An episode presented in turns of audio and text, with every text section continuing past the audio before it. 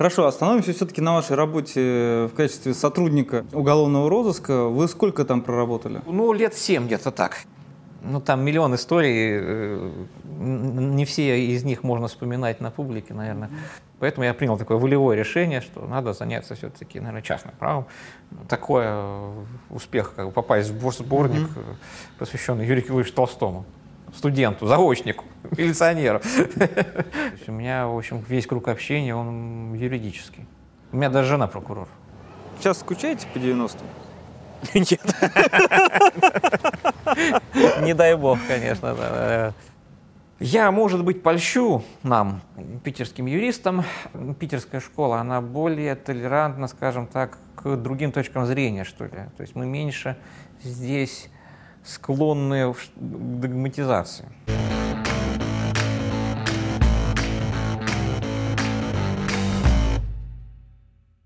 Андрей Рыбалов – начальник управления частного права Конституционного суда Российской Федерации, кандидат юридических наук. В 2003 году окончил юридический факультет СПБГУ. В 2007 году защитил кандидатскую диссертацию. Доцент кафедры гражданского права СПБГУ. Эксперт в области вечного права и гражданских правоотношений. Увлекается историей и фехтованием.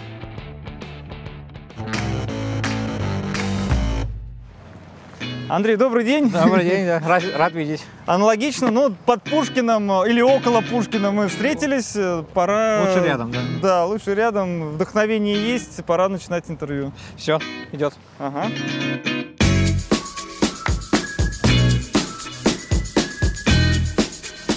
Андрей, у нас есть э, традиционные вопросы, которые да. мы задаем э, каждому. И ждете на них традиционный ответ? Не традиционный, Не абсолютно. И вот этот традиционный вопрос, э, почему вы стали юристом? Это было волевое решение. То есть это у меня, я никогда не мечтал стать юристом, естественно. Э, я в взрослой жизни, нет, в подростковом возрасте я хотел стать сначала моряком, потом летчиком, то есть все нормально, я развивался нормальным ребенком. Потом я хотел стать историком. Mm. Да, и даже поступил на ИСТФАК э, питерский, Питерского университета. Вот. Но поскольку это были э, злосчастные 90-е годы... А это какой год был, когда поступил? Ой, я, честно говоря, сейчас уже не вспомню. Это, ну, 90-е. Вот угу, 91-й, угу. может быть... Нет, не 91-й, где-то примерно 93-й, 94-й. Угу. То есть вот разгар вот этого лихолетия нашего. И э, работы-то не было тогда, ну, для меня, для, я, сколько мне тогда лет, 20 не было еще. Куда было деваться? Я пошел работать в то, что тогда называлось милицией, э, то есть нынешняя полиция, в уголовный розыск. В общем. То есть прямо оперативным сотрудником? Э, да, прямо. То есть это было очень интересное время, когда, видимо, весь старый э, оперативный состав, практически весь уволился. Вот у нас, где я работал в отделе, практически, да не практически, а вообще никого не было из старых. То есть был такой набор э, молодежи, напоминал какой-то 18-й год. Вот, набрали каких-то вчерашних рабочих. Рожденные революции. Да, да, да, да, да. Так, Этих в ревохрану. Кто свидетели? Я. Я свидетель. Пошли с нами. Быстрее. Ведите. Начальник, я не виноват. Не пойду. Застрелю, гада. Ну, в этом был свой драйв, конечно, определенно. Ну да, сейчас не об этом. А, в общем, так или иначе я там оказался. А, но было понятно, что все равно нужно как-то позаботиться о завтрашнем дне. Ну а поскольку я в милиции работаю, ну куда? деваться, куда податься милиционеру? Естественно, на юрфак. Вот. Ну вот, поэтому, поэтому юрфак, да. Хорошо, остановимся все-таки на вашей работе в качестве сотрудника э, уголовного розыска. Вы сколько там проработали? Сейчас скажу, ну, лет семь где-то так. То есть это как раз вот э, то время, бандитский Петербург, да, да, да, улица разбитых фонарей. И так это далее. соседнее отделение милиции. Я работал в 14-м, а э, автор, э, там первая его книжка была «Кошмар на улице Стачек». Угу. Первая книга, по которой, собственно, и начали потом снимать Андрей. Э, он под псевдонимом Кивинов писал, еще да, он Пименов. Да. Это соседнее отделение милиции, 64-й. У нас 14 угу. у них 64-й, да. Так что я его хорошо знал, и все эти истории, они действительно, ну, по крайней мере, первые его книжки, они, да, из реальной жизни взяты. А вы там не пересекались? Не... Ну, пересекались, конечно, мы хорошо друг друга знали. А вы были каким-нибудь героем его работы? Надеюсь, что нет. Надеюсь, что никого с меня не списал. Там в основном это э, те постоянные персонажи, которые у него в книжках упоминаются, это реальные сотрудники его собственного 64-го отделения mm-hmm. милиции. То есть он в основном с ближайших своих друзей списывал своих персонажей. Нас не трогал. А можете вспомнить какие-то истории вот из той жизни? Ну, там миллион историй, э, не все из них можно вспоминать на публике, наверное. Ну, я вот недавно совершенно э, на Фейсбуке выкладывал историю, вот она мне кажется наиболее поучительной. Она, э, ее мораль заключается в том, что чтобы повезло, нужно что-то делать. И вот когда mm-hmm. начинаешь что-то делать, когда начинаешь какие-то усилия прикладывать в каком-то направлении, тебе непременно повезет. Ну, на ловца зверь бежит, вот эта поговорка, она действительно реально работает. Э, мы там ловили людей, наркоманы, которые совершили разбойное нападение на квартиру. Э, и, в общем, в результате ряда, опять-таки, случайностей мы э, нашли квартиру, в которой они якобы должны были появиться. И вот мы там сидим вдвоем и ждем, когда Э, значит, эти разбойники туда придут, чтобы их э, повязать. Они не приходят и не приходят, ну не приходят и не приходят. А, ну, сказать, у нас много других дел, как бы, помимо них своему напарнику, коллеге, говорю, давай выйдем, пройдемся вокруг, посмотрим, я не знаю, ну что здесь сидеть-то, под лежачий камень вода не течет, выйдем, хоть посмотрим все по сторонам. Мы выходим, а это, по-моему, на Московском проспекте. Mm-hmm. Ну, представляете, на Московский проспект, yeah. вот этот трафик, там он тогда уже был большой, народу всегда куча. Мы выходим, и, и вот те раз, прямо напротив дома они стоят, ну, мы их видим по mm-hmm. описаниям, по приметам, на, на одном из них э, значит, дубленка с разбоя, mm-hmm. тоже сказать, сразу мы ее опознаем. То есть, ну, совершенно случайно. Mm-hmm. Вот мы вот mm-hmm. в этот момент вышли, они в этот момент вышли из другого адреса и ловили машину. Вот, и э, здрасте, приехали, мы их тут же, естественно, э, скрутили и в околоток. Ну, вот просто вот удачу за хвост поймали. Но это хорошая история, она подтверждает то, что надо что-то делать, и непременно повезет так или иначе. И я это правило много раз э, на практике для себя э, подтверждал. Много раз такое бывало. То есть, ну, вроде никаких ничего зацепок нету. И, ну, вот надо начать копать, надо mm-hmm. начать что-то делать, и рано или поздно удача к тебе повернется фасадом.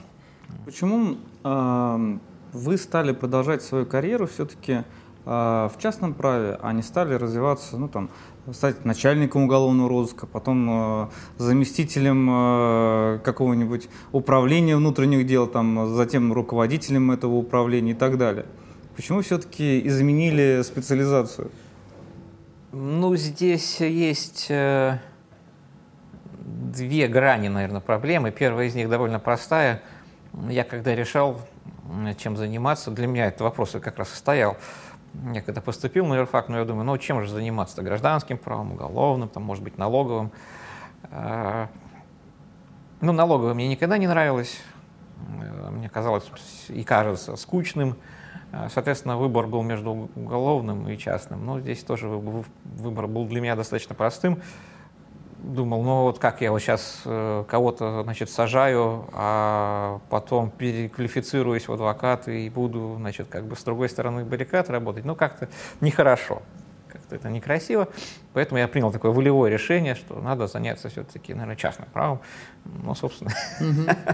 А вы поступили на дневной или на вечерний? Нет, я вообще на заочный поступал. А, на заочный. Да, потому что я же работал, и совмещать было, в принципе, никак невозможно.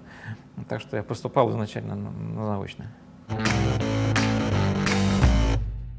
А, Андрей, был период э, в вашей жизни, про который мы не поговорили. Это морской период. Расскажите про него.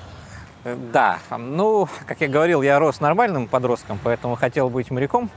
Э, ну и кроме того, мое же детство-то в Советском Союзе прошло. Советский Союз, железный занавес, за границу не выехать, поэтому в Советском Союзе все, что было связано с э, флотом, это еще помимо того, что романтика, это еще придавало, имело какой-то дополнительный флер от этих вот заграничных путешествий, недоступных обычному простому смертному. Флот — это свобода. Да, в каком-то смысле. А, вот, поэтому это как бы романтизм, романтика в Кубе была, да, поэтому я э, после школы решил стать моряком, и я поступил в то, что раньше называлось Ленинградское мореходное училище. Вот. И отучился, и закончил его. А, Но по специальности мне поработать уже не удалось, поскольку закончил я его уже тогда, когда Советский Союз развалился. И, соответственно, и работы не было а, никакой м, по специальности. А, да, собственно, и за границу уже можно было ездить э, вот просто так. Работы не было, одна свобода. Одна свобода, работы нет, да, поэтому, собственно, я оказался э, в милиции. Поэтому вот так вот моя э, ра- ра- так морская романтика завела меня в уголовный розыск. А сейчас скучаете по 90-м? Не дай бог, конечно. Нет, вот это часто говорят, что вот э, тогда была своб- такая свобода, Ага. которую, на которой можно было бы вспоминать с ностальгией. А, Свобода это, конечно, хорошо, но она, наверное, все-таки должна наступать на более цивилизованном периоде, в более цивилизованном витке, что ли, нашего развития. То есть та свобода, которая была, это был скорее беспредел, нежели свобода. А когда работали в уголовном розыске, жизнью приходилось рисковать? Ну, я, мне сколько лет-то было тогда? Конечно, там рисковали. Там был забавный эпизод, например, сейчас что-то вспомнился, а, такой, когда это наи- наиболее ярко и осознанно, наверное, произошло. Такой довольно анекдотичный. Там а, мой напарник, с которым мы работали, он жил по правилу «война войной, обед по расписанию». И вот ему как-то раз звонит его агент и говорит, ко мне сегодня э, придут какие-то, значит, я уж там не помню подробности, вооруженные люди какие-то. И будут что-то у него там вымогать. А, ну, естественно, он говорит, да, конечно, пускай приезжают. Как только они э, тебе подъедут, ты нам просигнализируй, мы подъедем и всех там повяжем. Ну, хорошо. Мы втроем сидим, э, ждем звонка. В этот момент звонок, и у него обед. А он просто жил рядом э, с местом работы, мы тогда работали на Литейном. Ну, я пойду пообедаю, ну, если что, перекроете меня, там, без меня справитесь. Уходит, естественно, в этот момент звонок. А, некогда его ждать. Это 90-е годы, там одна машина на, на, все, на все управление. Мы берем эту машину, естественно, за ним заезжать некогда, мы едем сразу в адрес. А, Подъезжаем э, к квартире, то есть нас только двое. Э, Подходим к двери, слышим, что там тьма народу. И какой-то такой э, агрессивный галдеж там ну, внутри. Ну, а он говорит, там какие-то вооруженные бандиты приедут. Ну, мы думаем, что делать нам вдвоем. Ну, еще раз, это 90-е годы, то есть там это... Там нельзя было кого-то что запросить какую-то подмогу, никто не приедет, там э, надо было справляться самим. И вот мы вдвоем э, с парнем решаем, что же делать. Ну, надо в квартиру как-то врываться, значит, всех вязать. Ну, нам лет-то было там по 20 с небольшим. А в этот момент еще кто-то приходит в эту квартиру, звонит, ему его там спрашивают, кто. Он говорит, ну, это вот я.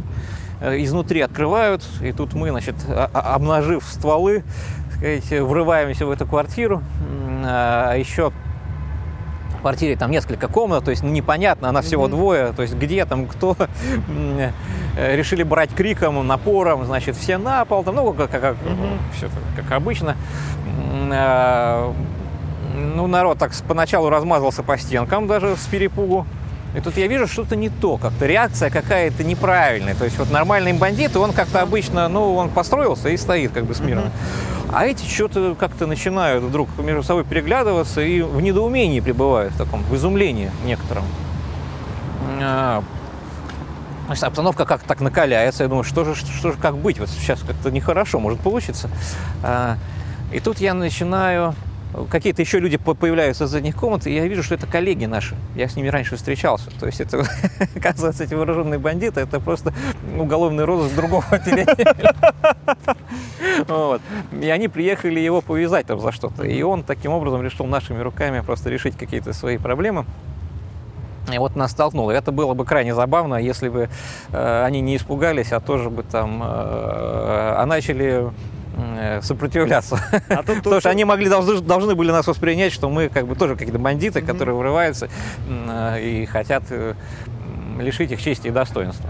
Подозрительно выглядит ваш друг, который пошел обедать совершенно вот именно в этот момент. Вот, про этого друга я много расскажу, могу рассказать анекдотических историй. Да, в этом не было злого умысла, я вас уверяю. Да, да. Он просто хотел есть. Он просто хотел есть, да, да. У него просто режим. Хорошо. Чувствовалось, что, например, э, то, что вам преподают, э, немножко отличается от реальной жизни, с чем приходится сталкиваться? Либо же это взаимодополнялось? Нет, у меня ни разу такого ощущения не было. Потому что, ну, а какой там я и реальную жизнь видел? Наверное, только о, я мог говорить о реальности уголовного процесса. Угу. Ну, в общем, он не отличался на практике от того, что я видел. Э, если бы нам как-то поглубже преподавали что-нибудь связанное с оперативно-розыскной деятельностью, mm-hmm. я бы, наверное, заметил некое расхождение с практикой, но, слава богу, этого не было. Поэтому нет, у меня никогда не было такого ощущения, и более того, я когда закончил, я где-то курса с третьего, с четвертого уже работать начал. А, вот, поэтому у меня никогда не было ощущения, что меня учили чему-то такому, что не имеет прикладного значения. То есть я, когда получил диплом, я совершенно спокойно интегрировался вот в эту жизнь юридическую. Уже не, не криминалистическую, а, угу. собственно, юридическую. Никогда не было такого ощущения. А какая ваша была такая, условно говоря, мирная первая профессия в качестве юриста? Я был просто, собственно, юристом, таким вот э, вольно определяющимся, полевым, что называется. То есть я работал в, ну нельзя сказать, что в, наверное, при адвокатской консультации в одном из пригородов Санкт-Петербурга, там была адвокатская консультация, там ребята адвокаты, ну и я тоже там работал вот, просто как юрист, то есть искал клиентов и с ними ходил в суд по их интересам. Собирались стать адвокатом? Да, я собирался собирался быть адвокатом, но там поначалу, понятно, стажа не было, там еще что-то. Угу. Вот, потом все, все завертелось, что называется. А что завертелось? Ну, я же потом э, в Москву уехал, стал э, в журнале работать. Ну, так, давайте... Э, вот смотрите, вы работали в Петербурге, э, поработали в адвокатской конторе, и потом вы решили переехать в Москву? Нет, нет, нет. Ну, все немножко сложнее, конечно. Я поработал в адвокатской конторе, потом я работал юрисконсультом mm-hmm. в двух конторах. Вот, не будем их называть. Э, потом я пошел работать заместителем главного редактора э, в один из питерских юридических журналов. А можно назвать какой? Э, Арбитражные споры. Угу. Хороший журнал, да? кстати, да. Я там поработал, но недолго. А потом вот поступило мне предложение пойти в Москву работать главным редактором э, Вестника Высшего арбитражного суда. И такого предложения я не смог отказаться, поэтому я переехал в Москву и сравнительно долго прожил в Москве, на этой, работая на этой должности. Mm-hmm. Вот, поэтому, естественно, здесь не до адвокатуры было совсем. А, вот в силу того, что я просто занимался э, журналом, ну и там в силу ряда еще причин, таких уже более субъективного характера. Так что на, на, как, на это время вопрос по адвокатуре мне отмал, отпал, ну а потом госслужба, ну какая, естественно, адвокатура. Может быть, я выйду на пенсию теперь в 90 лет и, и станете адвокатом. Стану адвокатом, да. Помните свою первую опубликованную статью? Ну, конечно, помню. Я опубликовал еще студентам. Это был сборник статей, а, посвященный Юрию Кирилловичу Толстому. А, и вот у меня там как раз была статья, я был в курсе на четвертом, по-моему, про различие договора подряда и купли-продажи. Ну, речь идет о купле-продаже будущей вещи, чем договор купли-продажи будущей вещи отличается от договора подряда. Вот об этом. А, об этом у меня там вышла статья. Я ее хорошо помню, потому что я был студентом, но, естественно, это э, такой успех, как бы попасть в сборник, mm-hmm. посвященный Юрию Кирилловичу Толстому студенту, заочнику, милиционеру. Безусловно, да, это глубокий шрам оставило в моей душе. Кого вы считаете своим учителем? Ну, прежде всего, конечно, я, наверное, всем обязан Антону Александровичу Иванову. Э, поскольку он был научным руководителем у меня по моей работе кандидатской. И вот он, конечно, серьезное на меня влияние оказал. Ну и в профессиональном плане, и в человеческом. Многие люди, конечно, оказали влияние э, как преподаватели, да, но вот если мы говорим об учителе, то есть о том человеке, который на основное влияние оказал, то это Антон Саныч, конечно. Да. А есть люди, которые вам, например, преподали какой-нибудь отрицательный урок, и вы, знаете, как вот бывает, что нужно учиться на, говорят, что нужно учиться на чужих ошибках, mm-hmm. да, вот э, была какая-нибудь чужая ошибка, на которой вы э, научились жизни? Безусловно, были, но я не хочу их называть, естественно, да. Ну, да, конечно, я всегда перед глазами держу этих людей. А вы сказали про кандидатскую диссертацию. А, Сказал, да? Да, да, упомянули. А, где вы ее защищали и в какой период своей жизни? А, ну, защищал я в университете. В Санкт-Петербургском? Да, да, да, да, да. 2007 э, год. А, какая тема? Проблемы классификации гражданских правоотношений. Вот такая длинная тема, но я пока еще ее помню. А, защищались, соответственно, у Антона Александровича Иванова. Он был руководителем научным, да. да, да. А можете вспомнить, он предложил эту тему, либо же вы сами с ней пришли? Нет, это моя тема. Я довольно давно э, с ней работал. Началось еще это, по-моему, с курсовой работы не как на втором курсе или на третьем. С тех пор вот я увлекся сначала разграничением вечных и обязательственных прав, потом увлекся просто самими вечными правами, и вот это все перетекало. Сначала курсовая, потом дипломная работа, и, наконец, вот, э, кандидатская. Вот. Может, когда-нибудь докторскую напишу на эту тему. Ну, это стандартный вопрос, который задают кандидатам наук, в том числе и мне. Я, мне ага. приходится страдать от него. А пишете ли вы докторскую? Нет, я не пишу докторскую. Если бы вы задумались о написании докторской, а, какие бы проблемы вы, скорее всего, стали бы там рассматривать? Ну, в, какой сфере? Я понимаю, что сложно сказать, но тем не нет, менее. Нет, ничего сложного нет. Это, разумеется, проблемы, что-то связанное с вечными правами. То есть это либо система вечных прав, э, либо про право собственности, ну вот что-то в этом направлении. То есть я, конечно, в этом направлении что-то делаю, что-то пишу, но это пока, конечно, не имеется в виду как части докторской. Ну, может, когда-нибудь вдруг они сложатся uh-huh. как-то случайно все вместе и, и, и получится докторская. Ну, я такой пока перед собой цели не вижу, не ставлю. И, собственно, необходимости такой, честно говоря, не вижу. Вот. А легко проходила защита, либо же пришлось подискутировать, э, можете вспомнить? Ну, а, я не знаю, честно говоря, как в других вузах. У нас самая э, сложная задача это зайти то, что называется предзащитой на кафедре. Угу. Да, вот когда там реально э, без дураков э, тебя размазывают по асфальту, потому что там действительно вопрос стоит о том, ну, если кафедра выпускает на защиту, значит, она вроде бы как соглашается с тем, что эта работа имеет какой-то смысл. А, вот, поэтому вот на предзащите меня там, конечно, а, полоскали «Будь здоров». Но вот там я отбился, там вот было непросто, наверное, да. да. На самой защите попроще. Уже было попроще, хотя и там, конечно, а, ну, пришлось какие-то точки зрения отстаивать, но это была такая достаточно мирная дискуссия, мирная полемика. Андрей, э, Блиц, сегодня проведу его я. Ну да. Э, кратко отвечайте, можете развернуто что-то добавлять. Не то чтобы да, либо нет, да? Да, то есть можно да или нет, просто так и все.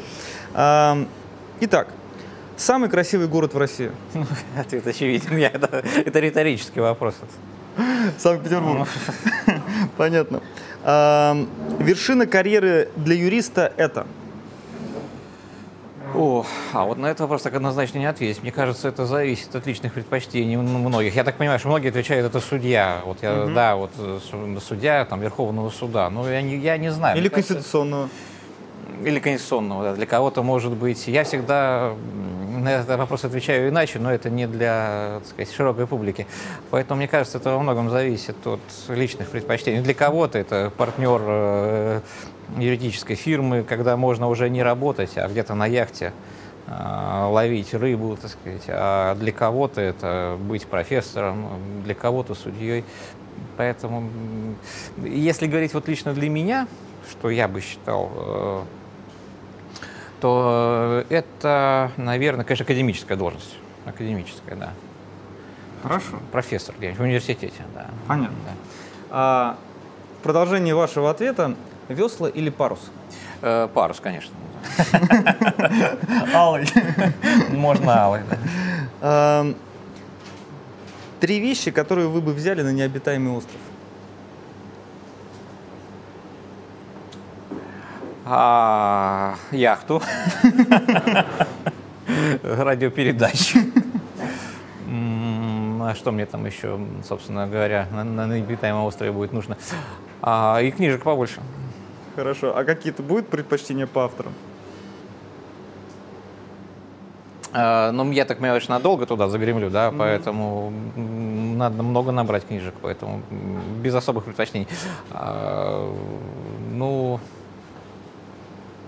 если все-таки выбирать, кого взять на необитаемый остров, да, хороший вопрос, не знаю, честно говоря, да. А, Полное собрание сочинений Куприна бы взял, наверное. Хорошо. Вот так. Гранатовый браслет.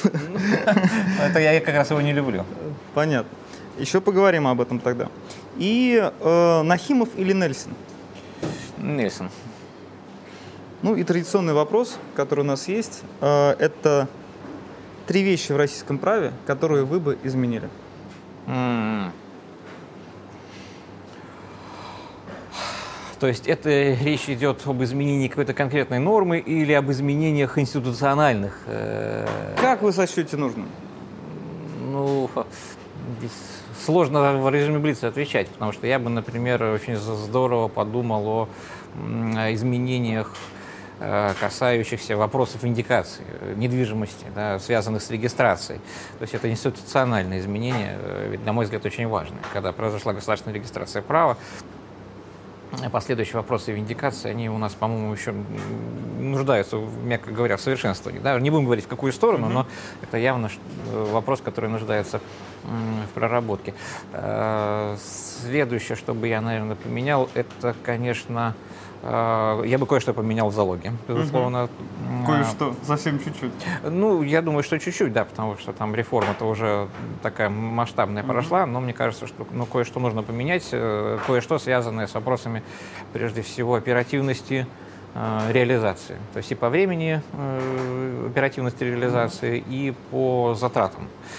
Потому что, мне кажется, Вроде все у нас хорошо в залоге, но вот эта стадия реализации, она, конечно, гасит все преимущества, которые внесены э, недавно случившимися изменениями. Это я два изменения назвал, да? А Третье, э, чтобы поставить на это место из э, всех тех многочисленных вопросов. Знаете, я бы серьезно, конечно, подумал о реформе вечного права. Но это даже не институционально, это не метафизические изменения, но они нам нужны. Э, И это даже не, собственно, изменение, о которых мы привыкли говорить, когда мы говорим о вечном праве. Там, нужен нам эмфитевсис, не нужен нам эмфитевсис, там, нужен нам узуфрукт, не нужен нам узуфрукт. Мне кажется, нам нужны м, более серьезные изменения всего вечного права, включая и э, серьезные, может быть, изменения в самом праве собственности. Вот в этом направлении, я думаю, ну, нам, безусловно, придется думать. И вот э, вчерашний анекдот, который прогремел по, по всему Фейсбуку про бенефициарных владельцев бухгалтеров. Да, Расскажите. Я еще просто не видел, я видел только, изме- э, видел только э, реакции в Фейсбуке на изменения, Ага. которые были не внесены в закон о контрольно-кассовой технике. И там якобы появляется термин как бенефициарный владелец э, бухгалтера, бенефициар, ну, в общем, бенефициарный владелец физического лица. М, а, Ну, не то, что он появляется, он э, репродуцируется. Э, Вот. Но это анекдот, конечно, понятно, какой там бенефициарный владелец.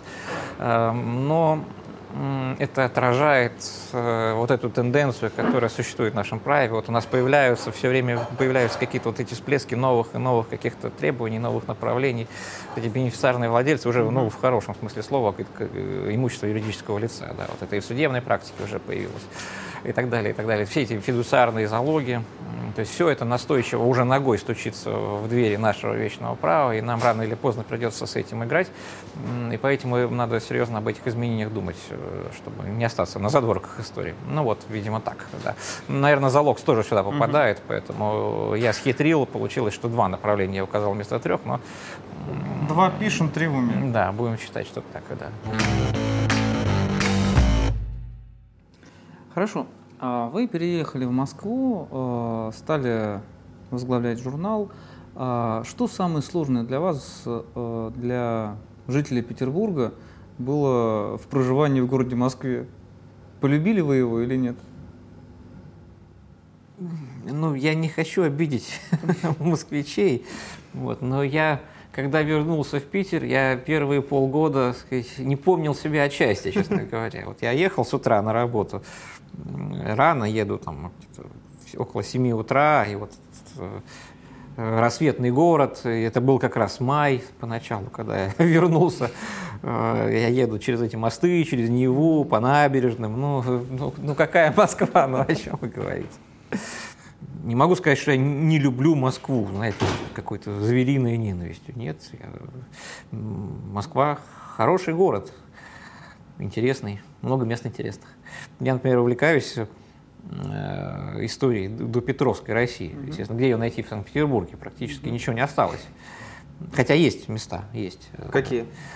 Ну, говорят, домик Петра Первого, тот же самый, ведь это говорят, что это домик, перенесенный из э, Ниншанса. То есть это на самом деле шведский э, домик-то. То есть вот это как раз допетровская Россия, в которую, которую перенесли на новое место и куда поселился Петр Первый.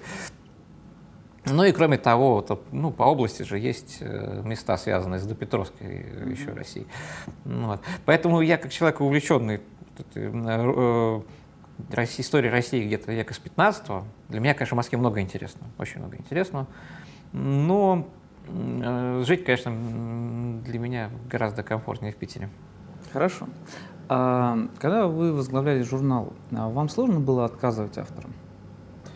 Ну, я не то чтобы возглавлял, я работал там э, главным редактором. Как раз ну, отбирали же работу. Э, да. Э, сложно, сложно. Тем более, что иногда приходилось отказывать э, довольно маститым авторам. Э, Я вообще не люблю людям отказывать, а тут э, тем более отказывать в такой чувствительной сфере, когда человек принес свой результат своего интеллектуального труда, и как вот ему сказать, что этот результат интеллектуального труда вроде как не годится для нашего журнала, это всегда непросто, конечно, да. Но пох- приходилось как-то выкручиваться. Почему вы ушли из журнала? Что произошло? Э, Ну, тут комплекс причин. Э, Одна из них, э, ну, на самом деле, мне не очень э, нравилось жить в Москве. Э, То есть для меня Москва город слишком, наверное, суетный такой вот. Э, Много народу, все куда-то бегут, спешат. Все-таки питерский темп, он немножко другой. Э, И меня это немножко угнетало. Более того, я же жил практически на два города, потому что у меня супруга-то в Санкт-Петербурге осталась. Она поначалу переехала в Москву, но она не выдержала. И она через где-то уже месяца три оттуда убежала. А, Вот, то есть она повела себя не как жена декабриста, она убежала из Москвы, из московской ссылки. Ну, вот.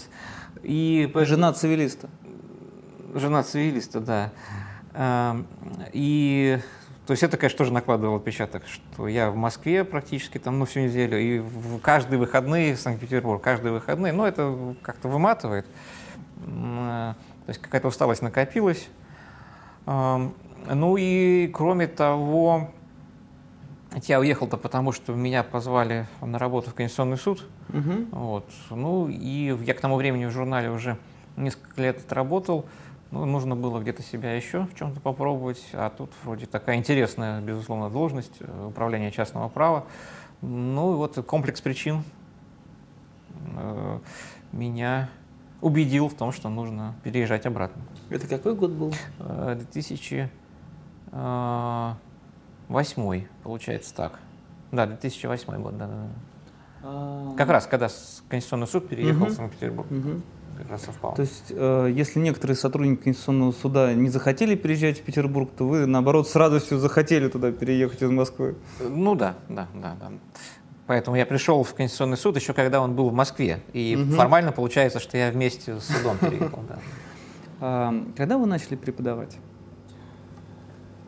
Вот не вспомню, честно скажу, потому что это все как-то постепенно очень складывалось. Сначала меня просили вроде какие-то семинары вести, где-то что-то почитать. Я читал на не юридических факультетах, но вот эти юридические mm-hmm. дисциплины экономистам, по-моему, еще кому-то. Я, честно говоря, не помню. Но это было еще, конечно, до защиты кандидатской.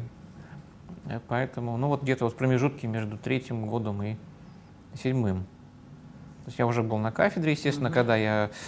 Санкт-Петербургского университета. Да, нет, я имею в виду, когда mm-hmm. я уже был соискателем, я уже был э, на кафедре, я уже что-то преподавал, но в каком году это началось, я, честно говоря, не помню. Ну, условно, где-то в четвертом, наверное, mm-hmm. 2004 Наверное, это не слишком. Я согрешу против правды, если... Ничего страшного. Да, действительно ничего страшного. Что вам больше всего нравится преподавать? А, мне, собственно, больше нравится само частное право, и поэтому любые разговоры о частном праве мне нравятся. То есть вне зависимости от институтов, то есть это может быть вечное право обязательно? Нет, ну, конечно, мне больше нравится вечное право, понятно, что мне больше всего, интереснее всего говорить про вечное право, да.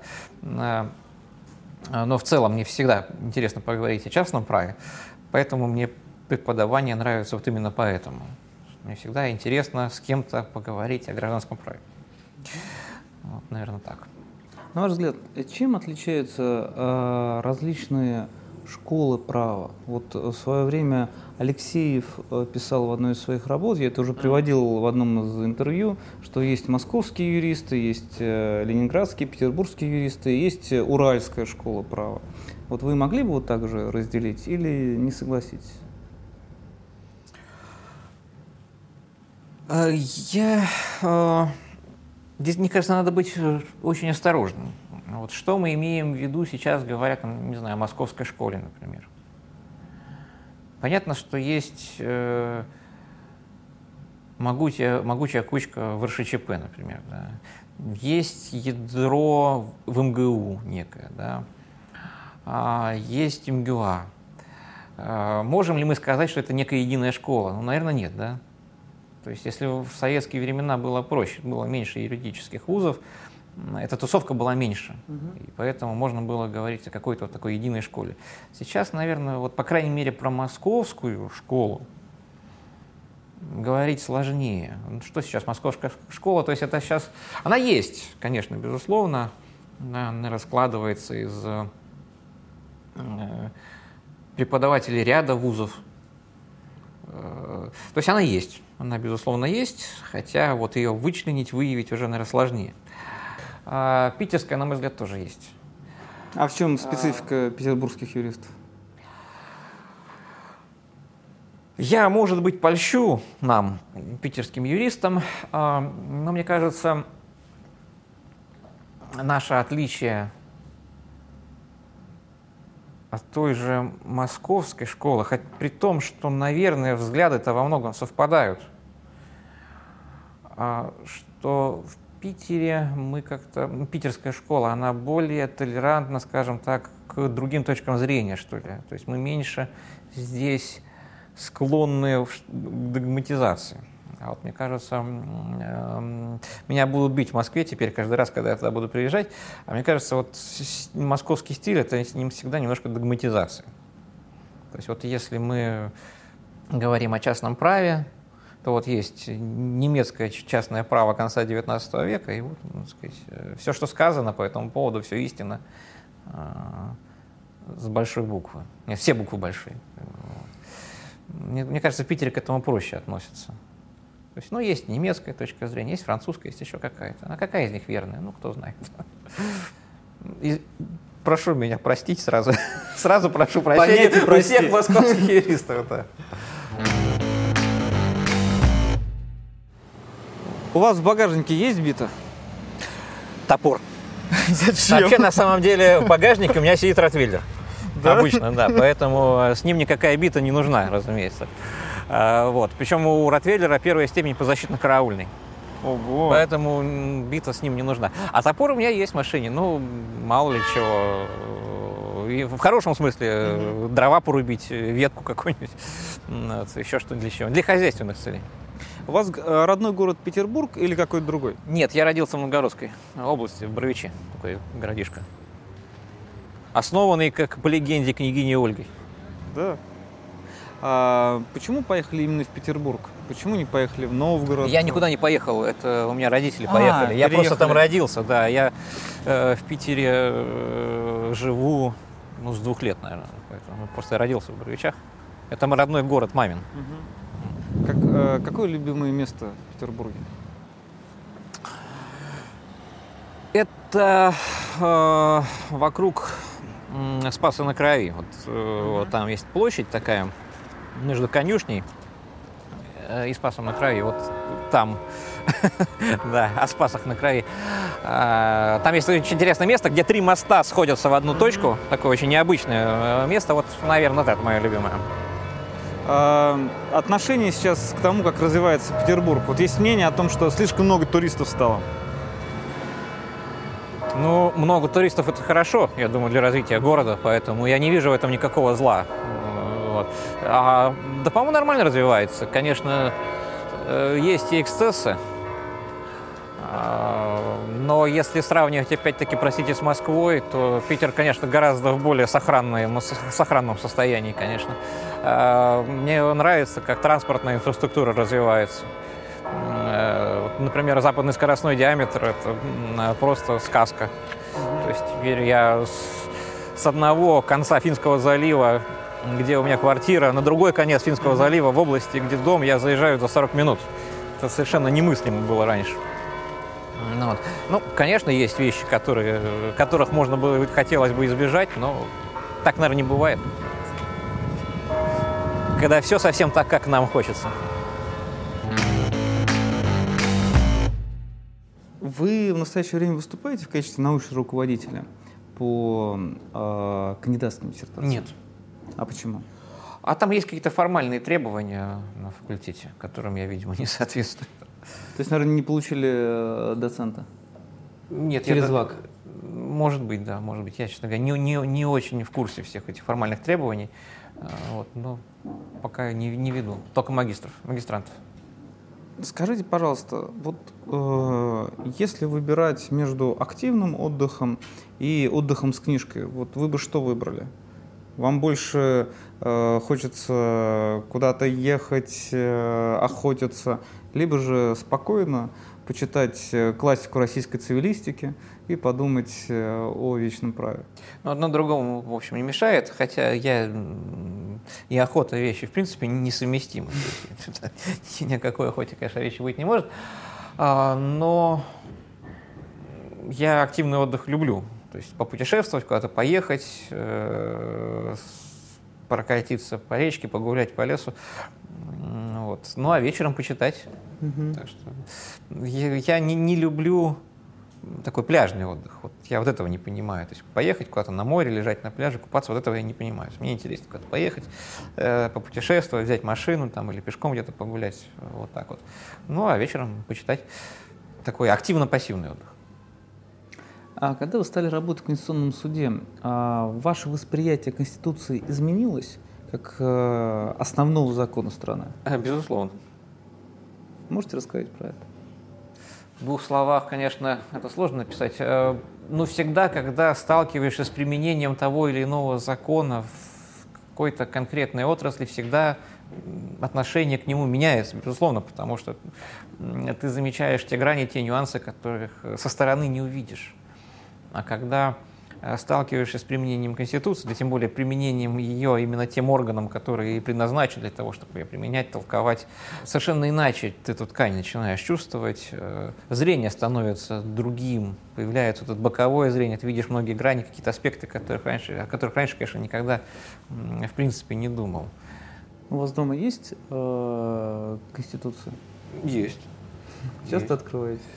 Дома нет. Э, хотя я ее часто открываю, наверное, на компьютере, потому что я угу. же с документами все-таки работаю через компьютер, а на компьютере, ну, открываю, конечно, да, потому что по работе часто же дома работаешь.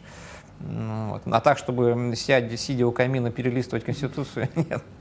Если бы у вас была такая возможность, э, вы бы изменили что-то в основном законе, либо же оставили его неизменным? Я бы, конечно, кое-что поменял, да, безусловно. Но вы же не будете меня спрашивать, Нет, что, конечно. что именно. Да. Здесь основной вопрос в том, э, должен ли основной закон быть всегда неизменным, либо же он должен меняться под воздействием э, меняющихся общественных отношений. Ну, если даже говорить про текст вот как таковой, э, наверное, даже он должен меняться. Я уж не говорю про то, что все-таки любой закон и конституция в том числе, да, она же сама из себя не понимается, да, это всегда некий конгломерат э, самого текста плюс его толкования э, тем же конституционным судом. А понятно, что вот конституция, вот понимаемая в таком широком смысле, она сейчас совсем не то, что, скажем, там, не знаю, в 90, там, не знаю, пятом году. Понятно, что она развивается, какие-то подходы изменяются. Э, Надеюсь, что в лучшую сторону. А если говорить про сам текст Конституции, то, ну, мне кажется, безусловно, как, какими темпами сейчас развивается общество, да, э, вряд ли можно создать некий универсальный текст, который будет регламентировать де- де- де- жизнь этого общества, да, и чтобы он оставался неизменным на протяжении там, э, многих лет. Я думаю, что это невозможно, в принципе, конечно. Это должен меняться, конечно. Вы можете сказать, что вы работаете с вашими друзьями, либо же ваши э, люди, с которыми вы работаете, постепенно становятся вашими друзьями? Как у вас происходит? Ну, мои друзья в моей жизни появились через мою работу, конечно, да. А, То есть, если бы не моя работа или с- поначалу, может быть, учеба, то я бы с ними просто не познакомился бы, да. Поэтому, наверное, мы друзья в результате работы. Ну, в смысле, мы стали друзьями, потому что мы занимаемся вот чем-то одним делом, а каким-то одним делом. Ну, насколько я понимаю, у вас в основном была юридическая работа, то есть вокруг вас друзья-юристы. Вокруг меня только друзья-юристы. То есть у меня, в общем, весь круг общения, он юридический. Я- Не юристов, ну, э, в близком общении у меня нету. У меня даже жена прокурор. Да вы что? Да. Это накладывает как-то отпечаток на взаимоотношения? Нет. То есть вы Я же на свободе. под подпиской. Андрей, спасибо за интервью. Пожалуйста. Было интересно. Я надеюсь, что много поучительного мы вынесли из него. Э, А еще больше не узнали. Да, а это осталось за кадром. А, Подписывайтесь на наш канал и помните, что юристы тоже люди.